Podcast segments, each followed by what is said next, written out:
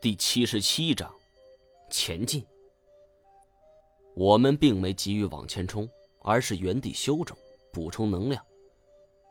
我一边吃着巧克力，一边检查装备。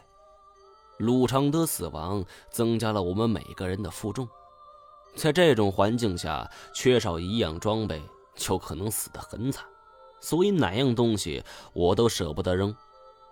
甄别一番，我只能是主动丢掉一些磨损比较严重的绳索，但是绳子又能有多重呢？重新打理过的登山包背在背上，分量并没减轻多少。我们原地小憩了一会儿，半个小时后正式出发。这座人形大墓之中，最为宽敞的部分当属于躯干了。也就是我们目前行进的路线，虽然不能一窥全貌，但是我们头上矿灯看不到两侧的墙壁，就可见其面积之大。走了没有多远，前面就出现了一根石柱，柱上雕满了人面浮雕，层层叠叠，数之不尽。这些人面有着男女老幼的年纪，喜怒哀乐的表情难以胜数。绝对是密集恐惧者的噩梦。这条石柱高可击顶，三人合抱之围，而且浮雕工艺之精，这都算得上是古代手工业的翘楚了。我们绕着石柱走了一圈，并没发现任何异常，想必是用来承重的柱子，便没当回事接着往前走。没想到刚刚转过身。那股呼吸之声再次传来，听得人头皮阵阵发麻。我不由驻步，不敢移动，生怕一个小动作引来不测。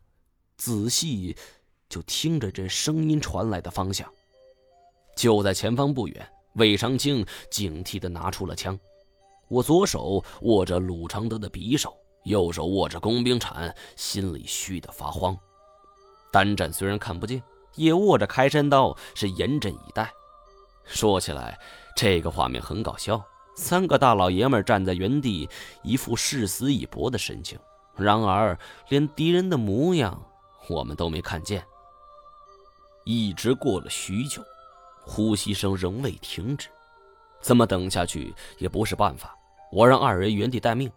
我壮着胆子往前走了两步。随着声音越来越清晰，我赫然发现，在前方的路上有着一个圆形黑洞，声音正是从这里传出来的。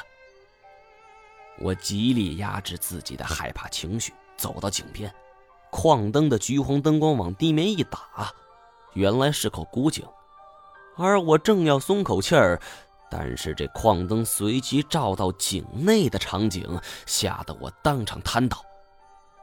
这口井宽达数米，井深也有三五米。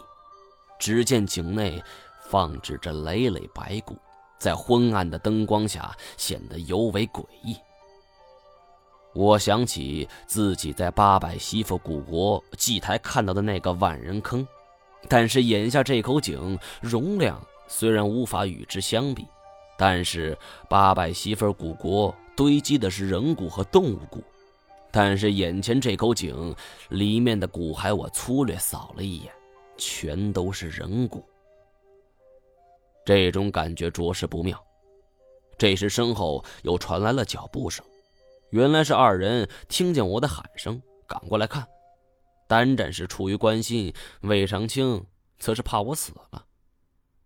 一见这口井，魏长青笑了一下，哼，这蜀王老儿有意思呀。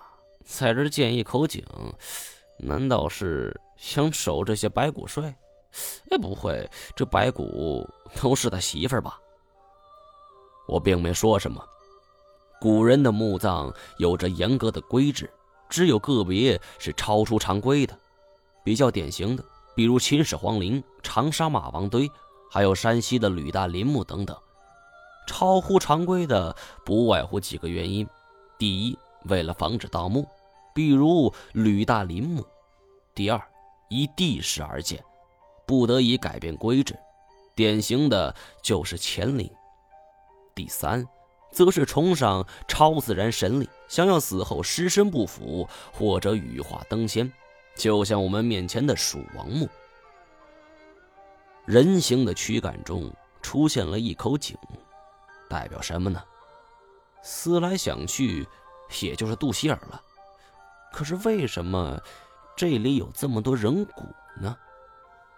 古人一向认为死者为大，二来则是敬畏死神，所有白骨都是被视为不吉利的。在自己的墓穴里安放如此多的白骨，明显不是出于尊敬。否则，就应该给死者安排个墓室，而不是如此随便的堆在井里。好了，以上就是天音海为大家演播的第七十七章的全部内容了。感谢各位的收听。